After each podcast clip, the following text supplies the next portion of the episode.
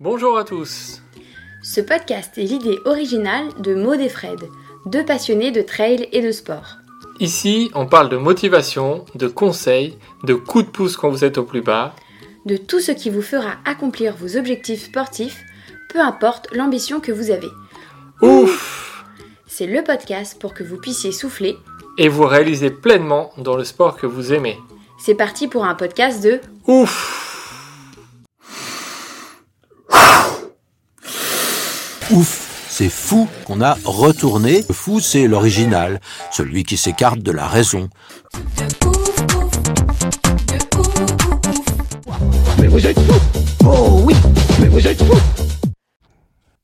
Bonjour à tous et bienvenue pour un nouvel épisode d'Histoire du Trail. Avant de commencer, on voulait vous remercier parce que vous êtes de plus en plus nombreux à vous être inscrits à notre newsletter qu'on a lancée il y a quelques semaines.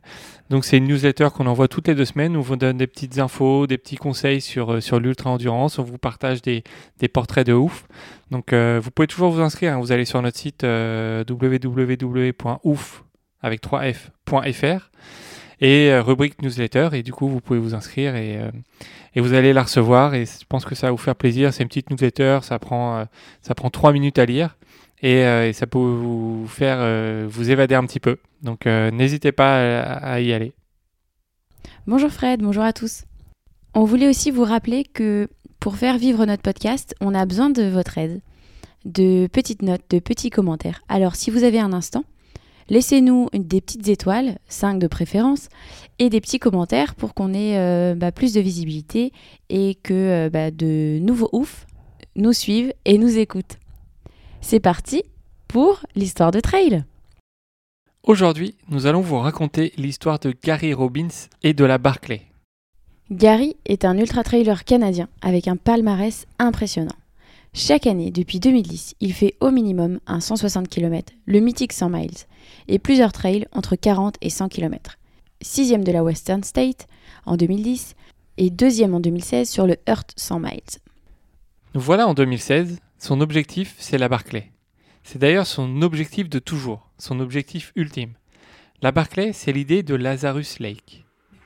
En 1977, lorsqu'il voit James Hurley, le meurtrier de Martin Luther King, s'échapper du pénitencier de Brushy Mountain et parcourir en 55 heures moins de 13 km, il rigole alors en se disant que lui, en 55 heures, il aurait au moins pu parcourir 100 miles.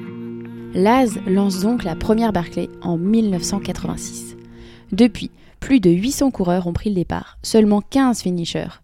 Le record est de 52 heures, soit seulement 8 heures avant la barrière horaire. Mais la plupart des finishers terminent dans la dernière heure limite. Pour s'inscrire, une lettre de motivation et de rigueur pour espérer être sélectionné par Laz en personne.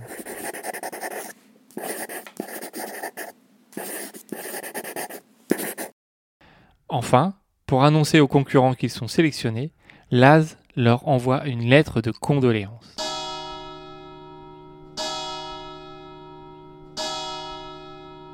Mais Gary a passé toutes ces étapes. Il est sur la ligne de départ de l'édition 2016. Tout se passe bien pendant les quatre premiers tours. Mais dans le cinquième tour, la fatigue l'emporte et il est obligé d'abandonner. Il souhaite donc prendre sa revanche l'année suivante, en 2017. Il s'entraîne comme un ouf. C'est son seul objectif de l'année, peut-être même de sa vie. Trois semaines avant la course, il fait une sortie chez lui au Canada, 6000 mètres de dénivelé positif en 50 km dans la neige et avec des chaînes sur ses chaussures. Il est prêt pour affronter la Barclay. 5 tours de 32 km à terminer en moins de 60 heures. Il n'y a aucune trace officielle, mais il paraîtrait que la Barclay, au total, c'est environ 160 km pour 18 000 280 mètres de dénivelé positif. En comparaison, la Hard Rock 100 ne possède que 10 000 mètres de dénivelé. 18 000 mètres de dénivelé positif, c'est environ deux fois l'Everest. Mais Gary est prêt. Il a l'avantage de connaître un peu la forêt avec sa participation de l'année dernière. Il arrive dans le Tennessee, au parc de Frozen Head, et il est déterminé comme jamais. C'est sa deuxième rencontre avec Laz. En guise d'inscription, une plaque d'immatriculation, une paire de chaussettes et 1,60$. Nouveauté cette année, Laz a décidé qu'à chaque tour, les concurrents devront partir faire le parcours dans le sens inverse du tour précédent. Le départ est donné entre minuit et midi. Seul Laz connaît l'heure à laquelle il donnera le départ et le signalera en allumant sa cigarette. Dans un sens, la course commence dès ce moment d'attente. Il faut l'endurer, essayer de dormir, mettre l'excitation du départ de côté. En attendant le son du conque qui indique que le départ a lieu dans une heure, Gary dort. Il a compris la leçon de 2016 où le manque de sommeil l'obligera à s'arrêter. Minuit 42. Le conque sonne. Ce coquillage qui sert d'instrument indique aux coureurs la fin de l'attente interminable. Ils partiront donc une heure plus tard, à 1h42 du matin. Gary se lève. C'est le temps d'un dernier repas, de donner les dernières consignes à ses accompagnateurs, sa femme, deux amis d'enfance et son jeune fils. 1h42, Laz allume sa cigarette. Le départ de la course la plus dure du monde est donné. Seulement 14 finishers depuis 1986. Il y a 40 athlètes au départ. Le seul lieu où il est possible de voir les coureurs, c'est l'arrivée de la boucle, qui sert aussi de départ. Après 9h32 d'effort, Gary termine en premier la boucle, accompagné de John Kelly. Lui aussi a abandonné dans le cinquième tour l'an passé. Les deux revanchards sont en tête. 14 participants ne termineront pas la première boucle dans les temps. À la fin de la boucle, il va manger le plus possible et s'arrête au total une dizaine de minutes. Puis il repart avec John pour la seconde boucle. En guise de preuve du respect du parcours, il y a des livres qui sont disséminés un peu partout. Il faut arracher la page correspondant à son numéro de dossard. 13 livres sont répartis sur le parcours. Aux points les plus excentrés, en haut des côtes les plus difficiles, au milieu de champs de ronces parfois. Tout est fait pour décourager au maximum les participants. Mais pas Gary. Il ne veut pas rester sur son échec de l'année dernière. Une à une, il récupère ses pages. 10h49 pour terminer la deuxième boucle. Huit participants la termineront. Il se ravitaille, un burger, du ketchup à même le pot et des bananes. Il décide aussi de dormir un peu. Capuche sur la tête en pleine nuit, dans le froid, il part sur la troisième boucle, toujours accompagné de John. Après 12h30 sans nouvelles, Gary arrive et termine son troisième tour. Trois tours, c'est ce que Laz appelle la fun run.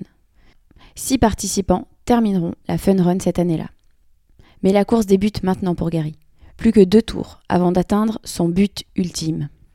Gary et John repartent sur le quatrième tour. Ce seront les seuls à repartir. Le parcours, si vous arrivez à vous repérer, il se compose uniquement de côtes et de descentes, deux troncs d'arbres à enjamber, des champs de ronces, des pentes glissantes. Tout est fait pour passer le pire moment possible. 13h28 après leur départ, ils arrivent toujours ensemble et terminent la quatrième boucle. Mais la Barclay est faite pour vous casser le moral, aller chercher vos dernières ressources mentales. Ils vont devoir partir chacun dans un sens opposé pour la prochaine boucle. Ils vont donc se croiser une fois, mais être seuls pendant la cinquième et dernière boucle. La musique est interdite, le téléphone aussi. Gary va être seul avec lui-même pour seul compagnon, sa montre, pendant cette dernière boucle. Comme à chaque fois, sur la minute qu'il sépare de son campement, il fait la liste de ce qu'il veut à ses assistants. Eau, laiderie, pansement, burger avec du ketchup, yaourt, son pantalon, sa veste de pluie dans son sac et une lampe frontale de plus. Il est surmotivé, il veut réussir. Je vais le faire, je vais le faire. Sa femme lui dit qu'elle ne souhaite plus revenir ici. C'est parti pour la cinquième boucle, seul dans le sens inverse de John. Ils ont 13h20 pour terminer la dernière boucle et être finisher de la Barclay. Les 15e et 16e finishers de la Barclay. La pluie et le brouillard arrivent peu de temps après leur départ. 59 heures et 30 minutes de course, John arrive et devient le 15e finisher de la Barclay. Toujours pas d'informations sur Gary pour les spectateurs et son assistance. Tous les yeux sont rivés vers le chemin qui mène Gary à l'arrivée. Plus que 20 minutes, toujours rien. L'horloge tourne, mais Gary n'arrive pas. L'attente semble interminable. Gary est toujours dans la forêt. Il s'est égaré. Mais il descend à toute allure. Il traverse une rivière qu'il n'avait jamais traversée jusque-là. Elle lui arrive au torse. Il finit par trouver son chemin. Sa montre à 10 dollars, seule montre autorisée par Laz, lui indique qu'il ne reste que quelques minutes pour terminer dans les temps. Après presque 60 heures de course, il donne ses dernières forces pour être finisher, pour accomplir l'objectif de sa vie. Les spectateurs ne voient toujours pas Gary. 10 minutes, rien.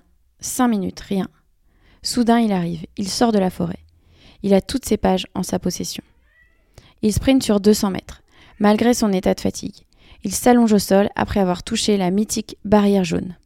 Mais quelque chose cloche. C'est le silence chez les spectateurs. On entend seulement le souffle de Gary.